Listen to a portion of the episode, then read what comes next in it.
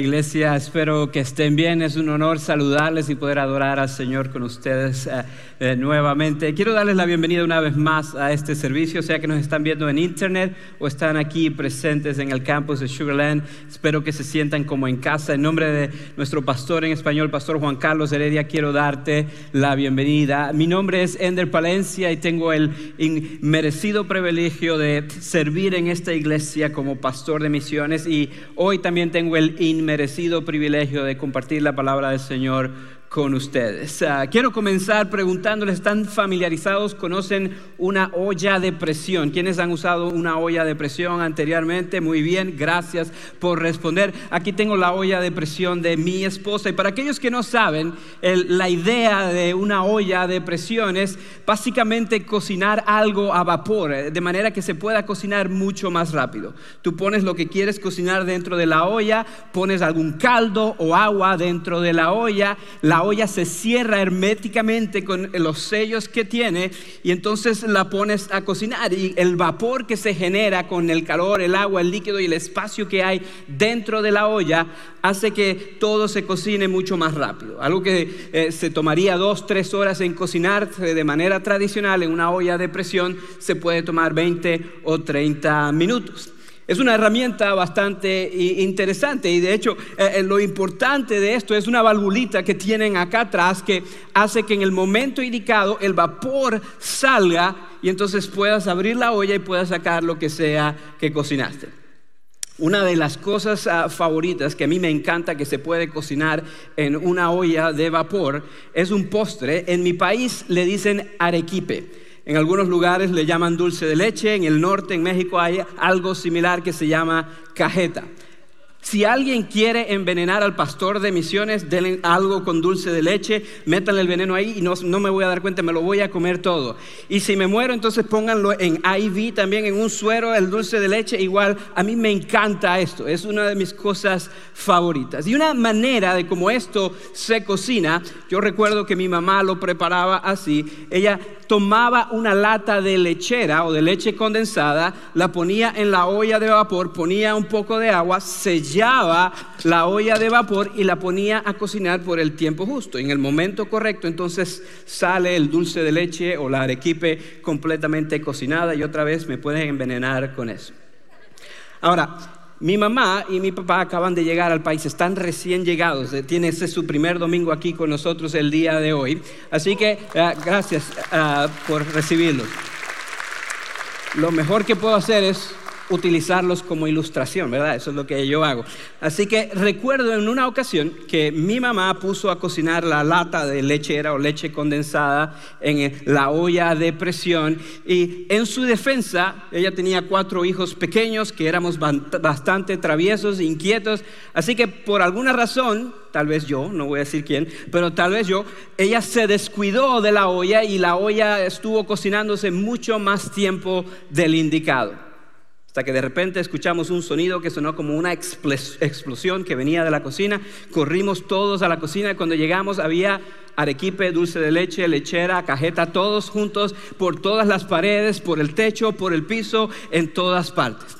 Yo no quería que eso desperdiciara, así que casi que voy a... No, mentira, estoy bromeando.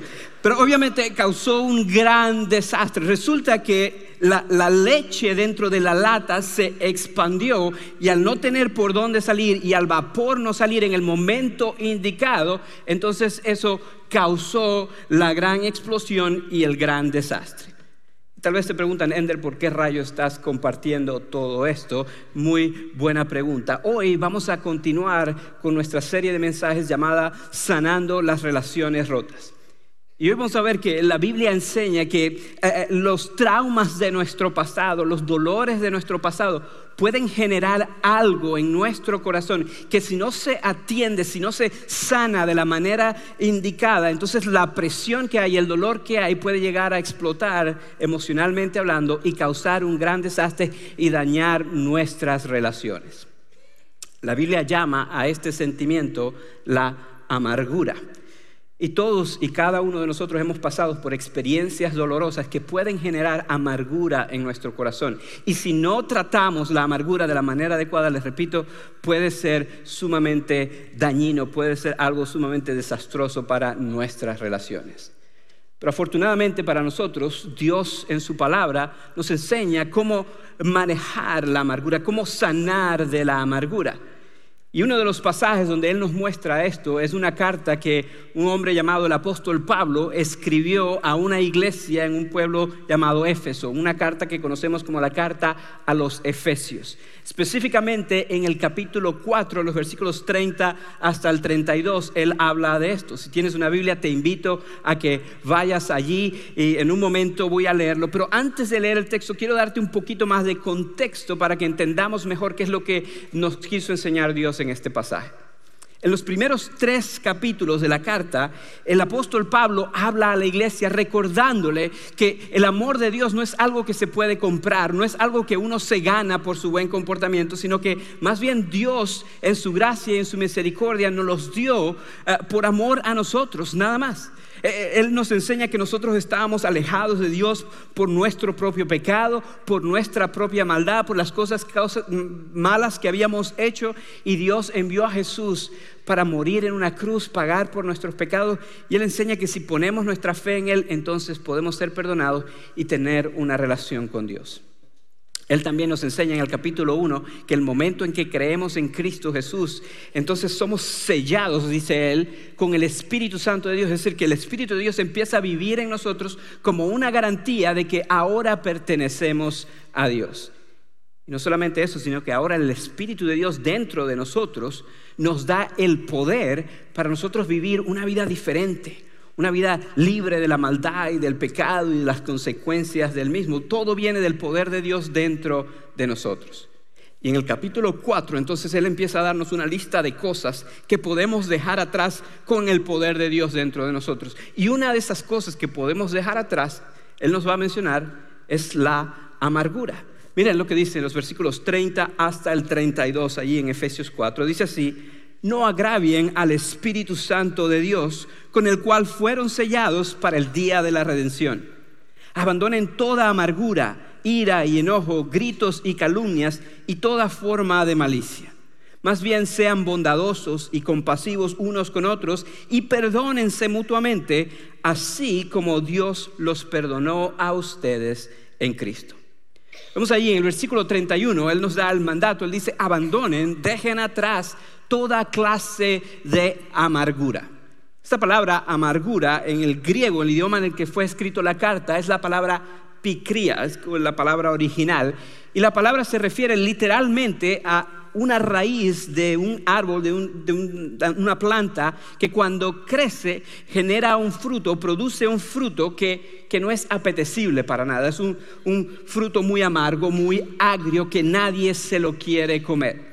Entonces, por esta razón, el término en aquel tiempo y aún en nuestra fecha, el día de hoy, amargura, se usa para referirse a un dolor, a un sentimiento que hay guardado en el corazón, arraigado en el corazón por algún trauma del pasado que produce sentimientos feos, produce dolor, produce rabia, produce ira y qué sé yo. Eso es lo que se refiere con amargura.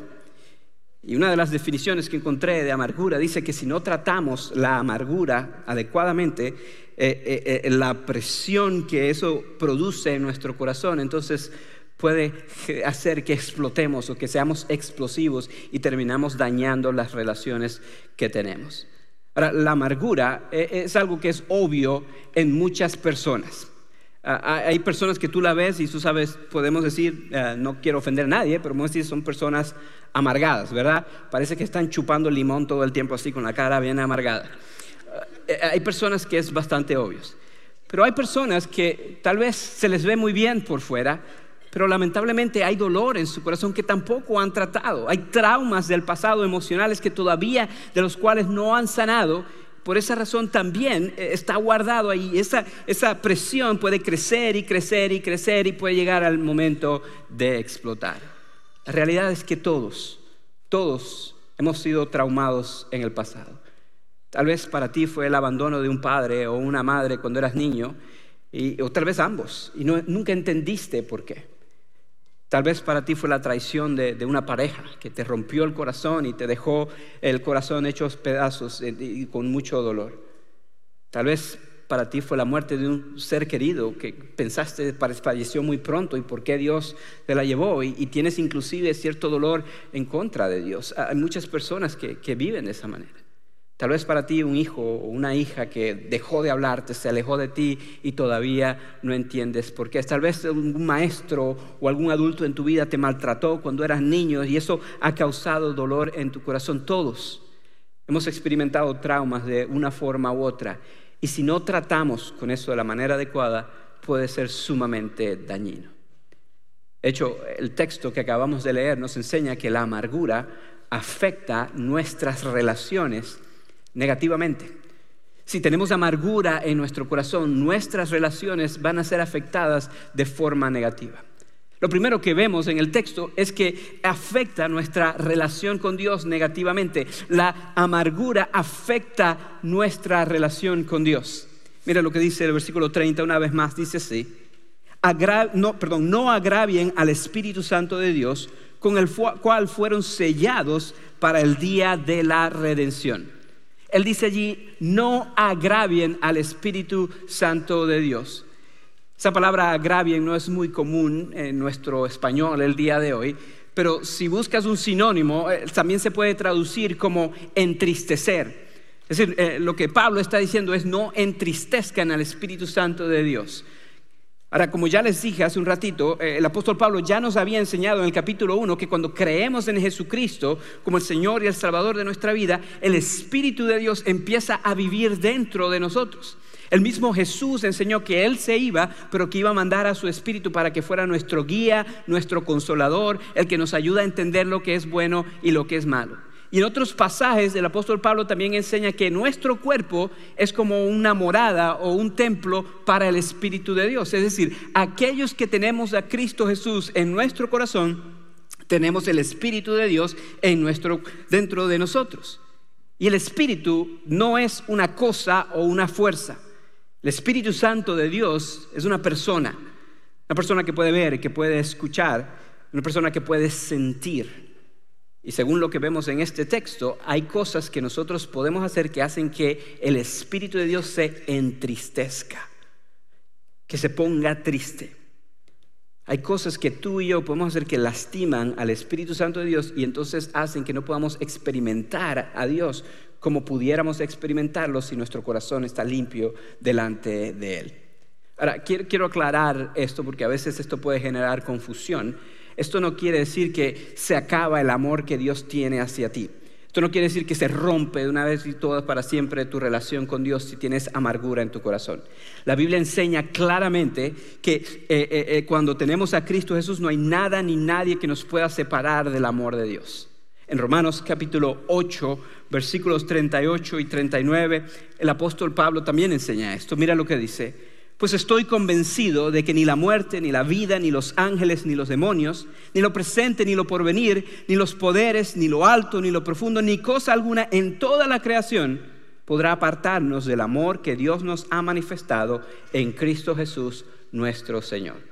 Como podemos ver, no hay nada ni nadie que te pueda separar del amor de Dios si tienes a Cristo en tu corazón. Pero según lo que acabamos de leer en Efesios capítulo 4, versículo 30, hay cosas que podemos hacer que pueden entristecer al Espíritu de Dios en nosotros. Eh, Dios ha bendecido a mi esposa y a mí con tres hijos hermosos. Tres hijos bien lindos, yo los amo con todo mi corazón, yo estoy dispuesto a dar mi vida por ellos si es necesario y, son una chulada, los tres los amo con todo mi corazón, pero mis hijos no son perfectos. Y hay momentos donde mis hijos hacen cosas que entristecen mi corazón. Hay comportamientos de mis hijos que claramente ellos los sacaron de sus abuelitos que acaban de llegar. Eh, no, sé de dónde salió ese comportamiento. Mis hijos tienen todos, como todos nosotros, eh, ciertos comportamientos que no son buenos. hay momentos donde ellos hacen cosas que entristecen mi corazón. Eso no quiere decir que yo los dejo de amar, eso no quiere decir que dejan de ser mis hijos, pero sí lastiman mi corazón, sus acciones dañan o lastiman mi corazón. De la misma forma, hay cosas que tú y yo que podemos hacer que no nos separan del amor de Dios, pero sí entristecen a Dios. La amargura es una de esas cosas. La amargura no nos separa de Dios, pero muchas veces impide que experimentemos a Dios. Yo creo que es importante que notemos esto, porque es mi opinión y yo sé que hay muchos aquí que están de acuerdo con esto, que la relación más importante que podemos tener como seres humanos es la relación que tenemos con nuestro Creador. Dios nos hizo con un propósito y parte de ese propósito incluye que tengamos una relación con Él. Y Él hizo todo lo necesario para que pudiéramos tener una relación con Él. Él envió a Jesús para intermediar por nosotros y para mediar por nosotros de esta manera nosotros tener una relación con Él. Pero si tenemos amargura en nuestro corazón, eso puede afectar esa relación. Ahora, yo sé que en un salón tan grande como esto y aún aquellos que nos están viendo en el Internet, tal vez hay personas que no, no están de acuerdo con eso, no están de acuerdo con que la relación más importante que uno puede tener es la relación con Dios. Respeto tu opinión, tal vez no estamos de acuerdo, ah, pero respeto tu opinión. Y tal vez eso para ti, ese punto no fue tan importante, pero si necesitas escuchar esto, si no tienes, si tienes amargura, mejor dicho, en tu corazón, tampoco vas a tener una relación saludable con tu propia alma. La amargura también afecta nuestra relación con nuestra alma. Y no estoy hablando de que si tu mamá te, se llama alma, es alma. Eh, eh, estoy hablando de, ti mismo, de tu ser, quien tú eres verdaderamente dentro de ti. si tienes amargura en tu corazón, no vas a poder experimentar una buena relación contigo mismo. Mira lo que dice el versículo 31. Dice así, abandonen toda amargura, escuchen, ira y enojo gritos y calumnias y toda forma de malicia. E, él eh, pone cinco palabras más aquí que eh, junto a la amargura que dice debemos dejar atrás. La ira y el enojo, los gritos y las calumnias y dice toda forma de malicia. Hay algunos estudiosos de la Biblia que piensan que estas cinco cosas son lo que preceden a la amargura. Lo que quiero decir es que hay quienes piensan que alguien que se la pasa enojado o que tiene mucha ira o que es calumniador, eventualmente se convierte en una persona amargada. Hay otros teólogos o estudiosos de la Biblia que piensan lo opuesto, que dicen, no, no, no, es al contrario, una persona que, que tiene amargura en su corazón, entonces es una persona que va a producir ira, enojo y gritería y calumnias y todas estas cosas. Honestamente, yo no sé cuál es la respuesta, cuál va primero y cuál va después. Lo que sí sé con toda seguridad es que el apóstol Pablo las pone todas juntas. Y que una persona que tiene eh, amargura en su corazón, entonces eh, parte de los síntomas son esas cosas que mencionan allí. Ira, amargura, perdón, ira, enojo, gritos, calumnias y malicia. Hermanos, esos son señales de alguien que simplemente no experimenta paz en su corazón, no tiene paz en su alma, no tiene una relación saludable con su propia alma. Porque la amargura es como un veneno te va consumiendo poco a poco y te va matando el alma, te va robando el gozo que Dios quiere que experimentes. Eso es lo que está haciendo. Entonces, una persona que tiene amargura en su corazón no puede experimentar paz. Y es entendible, porque honestamente, lamentablemente, mucha de esa amargura, si te pones a examinar, es porque hay algo que sucedió en la vida de la persona que fue una injusticia o que la persona lo ve como una injusticia. Y ese dolor, ese daño que alguien te causó, tú piensas o pensaste o sigues pensando que la persona debería o debió haber pagado por eso de una forma u otra. Y si no sientes que se trajo justicia, entonces eso es parte de lo que genera esa amargura. Y eso eh, te roba el gozo, te roba la paz. Entonces, no es solamente que la amargura afecta nuestra relación con Dios, también afecta nuestra relación con nuestra propia alma. Y una persona que no tiene una buena relación con su Creador o con su propia alma, yo les aseguro que no va a tener una buena relación con otros tampoco. Esa es la tercera cosa que quiero que vean allí, que la amargura eh, eh, afecta nuestra relación con otros. Allí en el versículo 31, ah, como ya leímos, habla de gritos y habla de calumnias y habla de enojos y habla de malicia. Yo les pregunto a ustedes, ¿a quién le gusta pasar tiempo con personas así? Con personas calumniadoras, con personas gritonas, con personas irritables, con personas iracundas, con personas que hablan mal de todo el mundo. A nadie. A ninguno de nosotros nos gusta. Entonces, una persona que tiene estos síntomas, una persona que tiene amargura en su corazón, lamentablemente muchas veces termina lastimando a otros. he escuchado por allí, en inglés dicen hurt people, hurt people, las personas lastimadas lastiman a otros. La realidad, si hay alguien que tiene dolor en su corazón y que ese dolor no ha sido tratado adecuadamente, va a terminar afectando a otras personas. Entonces, e, en estos versículos podemos ver los peligros de la amargura, de no tratar la amargura adecuadamente. Y como ya les digo, puede explotar y terminamos haciendo daño aún a las personas que más amamos. De hecho, muchas veces la amargura sale, eso, eh, eh, el vapor, la explosión de la amargura sale con las personas que más amamos. Con la pareja o con los hijos o con personas a nuestro alrededor. Y por eso es necesario que aprendamos a tratar la amargura de la manera adecuada, que sanemos de la, amargura de la manera adecuada. Y por muy elemental que pueda parecer, es necesario decirlo, la solución para sanar de la amargura es únicamente el Señor Jesucristo. Él es el único que puede sanar la amargura de raíz y verdaderamente. Yo quiero que vean el versículo 32 nuevamente. Él dice así, más bien, sean bondadosos y compasivos unos con otros y perdónense mutuamente, así como Dios los perdonó a ustedes en Cristo. Él dice, en lugar de ser gritones y iracundos y, todas estas cosas, ustedes ahora que tienen a Cristo en su corazón y tienen el Espíritu de Dios en ustedes, tienen el poder de ser diferente. Ahora ustedes pueden ser compasivos, ahora ustedes pueden ser bondadosos, ahora ustedes, escuchen lo que dicen, pueden perdonar como Dios los perdonó a ustedes en Cristo. Como ya les dije, parte de la razón por la cual sentimos amargura es porque sentimos que hay una injusticia que se ha llevado a cabo y que no se ha tratado. Pero les voy a decir esto con todo el amor del mundo. Aquí está la realidad de cada uno de nosotros, los seres humanos. Cuando alguien es injusto con nosotros, nosotros queremos justicia. Pero cuando nosotros somos los que somos injustos con alguien más, queremos gracia y queremos misericordia y queremos perdón. ¿Cierto?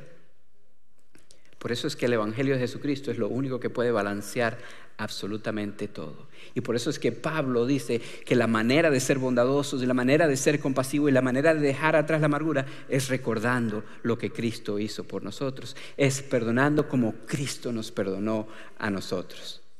El Evangelio es lo único que puede balancear. Que pensemos en el Evangelio por un momento. El Evangelio es el mensaje, dice que tú y yo éramos pecadores, que tú y yo estábamos alejados de Dios, tú y yo decidimos hacer cosas que lastimaban a Dios. Y ese pecado nos alejaba de Dios, pero Dios en su gracia, en su misericordia, en lugar de mandarnos justicia y condenarnos a lo que nos merecíamos verdaderamente, Él fue bondadoso con nosotros. Él tuvo compasión por nosotros. Y Él abrió un camino para nosotros. Y ese camino es su Hijo amado, el Señor Jesucristo, quien vino a vivir una vida perfecta porque ni tú ni yo podíamos hacerlo. Pero luego de vivir esa vida perfecta, Él fue torturado y murió como un criminal. Pagó en la cruz por tus pecados, por mis pecados, por las cosas terribles que nosotros habíamos hecho que lo lastimaban a Él. Pero Dios lo resucitó entre los muertos para demostrar que en esa cruz Él pagó por todos esos pecados y que en Cristo Jesús podemos tener perdón, podemos ser adoptados, podemos ser llamados hijos de Dios y nuestras relaciones pueden ser sanadas, pueden ser restauradas. Ese es el mensaje del Evangelio de Jesús podemos entender, mis amados, que lo primero que quiero que vean ahora, viendo esto desde el punto de vista del Evangelio, es que Jesucristo es el único que sana o restaura nuestra relación con Dios. Cualquier religión del mundo te va a enseñar que tienes que portarte bien, que tienes que hacer ciertas cosas, que tienes que cumplir ciertos mandamientos para que Dios te ame. El Evangelio de Jesucristo te dice, no, tú y yo no podemos hacer la suficiente cantidad de cosas buenas para pagar por nuestras cosas malas, pero no te preocupes porque Jesús ya pagó por esas cosas malas. Jesús ya pagó el precio. Lo que era injusto, Dios lo hizo justo en la persona del Señor Jesucristo. Y ahora, no porque te lo mereces, no porque eres bueno, no porque haces suficientes cosas buenas, sino por la gracia y la misericordia de Dios, tú puedes tener una relación con tu Creador. Tú puedes tener una relación con aquel que te hizo y que te hizo con un propósito maravilloso. Eso es lo que Dios hace en nosotros. Él nos libra de la oscuridad y nos pasa a la luz. Nos saca de la maldad y nos da la oportunidad de vivir una vida nueva y diferente. Miren lo que dijo Pablo a los cristianos en Colosenses, en Colosenses capítulo 1, versículos 12 ah, y 13, dijo lo siguiente, perdón, 13 y 14, Él nos libró del dominio de la oscuridad y nos trasladó al reino de su Hijo amado, en quien tenemos redención, el perdón de pecados. Dios nos sacó de la oscuridad, no porque somos buenos, sino por su gracia y su misericordia. Él lo hizo en su Hijo amado, el Señor Jesucristo. Él nos perdonó de las cosas que nosotros habíamos hecho que lo lastimaban a Él. Entonces Jesucristo restaura nuestra relación con Dios. La amargura daña nuestra relación con Dios, pero Jesucristo sana nuestra relación con Dios. No solamente eso, sino que una vez somos perdonados y aceptados por Dios, entonces podemos experimentar paz. Lo que quiere decir que Jesucristo también restaura o sana nuestra relación con nuestra propia alma. Si la amargura daña nuestra relación con nuestra alma, Jesucristo sana nuestra relación con nuestra propia alma.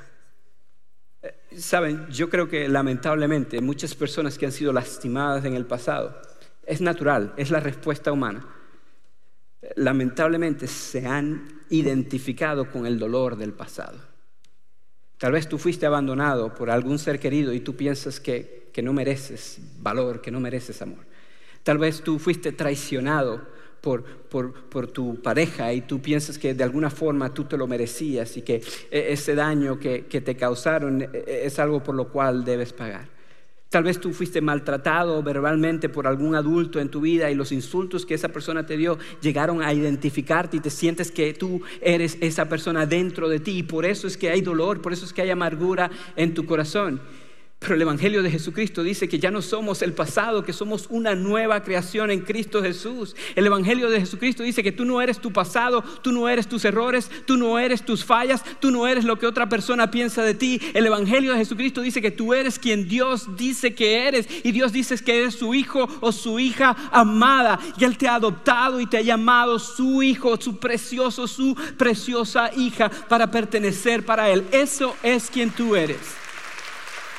Y hermanos, si entiendes eso, si entiendes tu identidad, entonces puedes experimentar paz en tu corazón, porque sabes que no eres tus inseguridades, eres quien Dios dice que eres. Entonces puedes tener paz verdadera, paz segura en tu corazón. Jesucristo restaura nuestra acción con nuestra alma porque Él nos da la verdadera paz.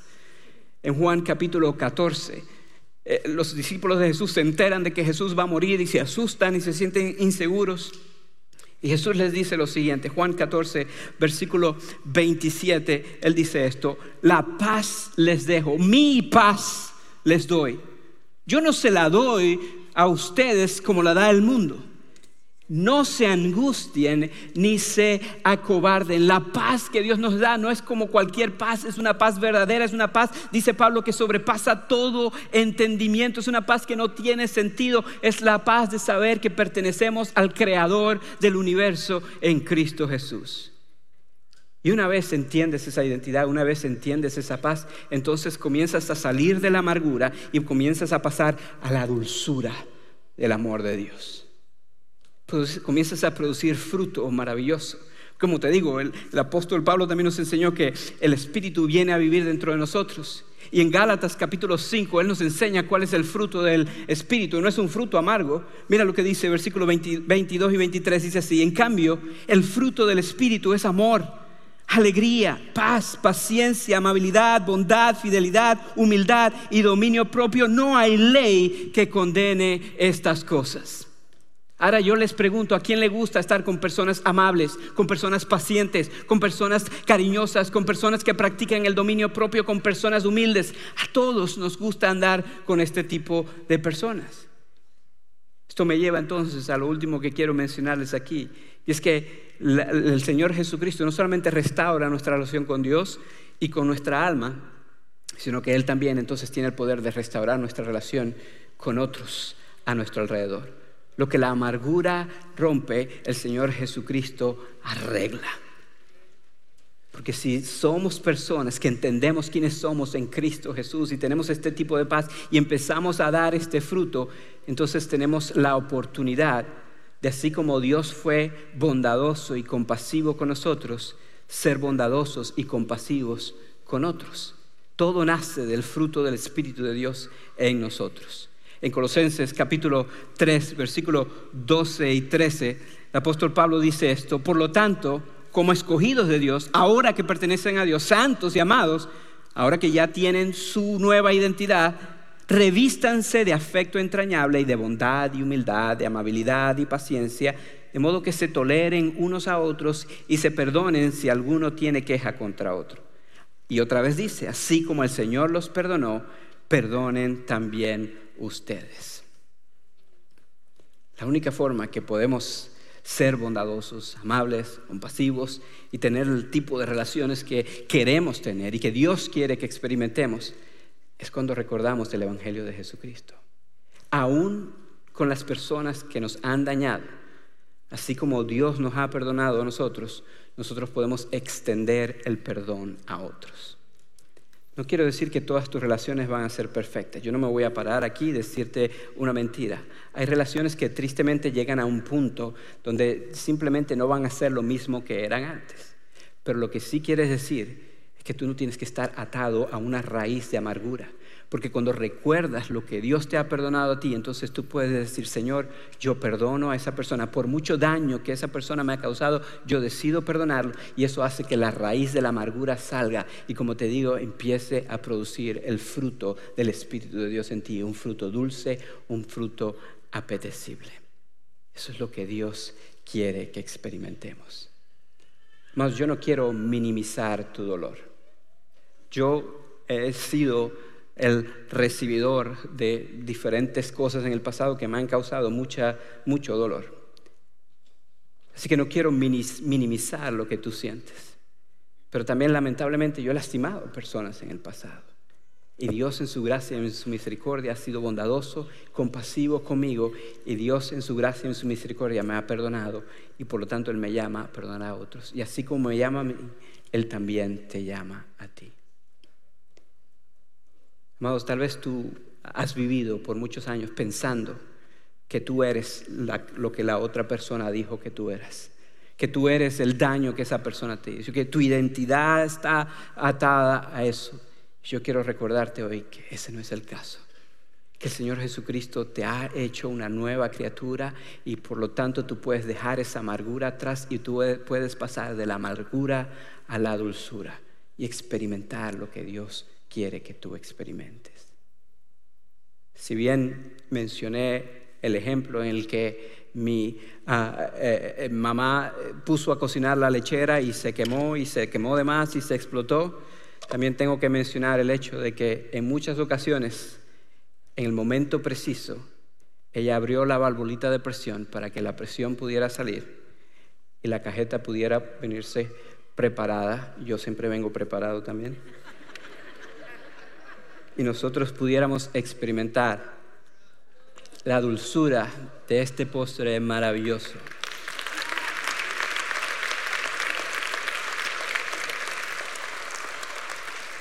Amados, Dios quiere sacarnos de la amargura a la dulzura, pero la válvula de presión para que salga todo el vapor es el Evangelio de Jesucristo.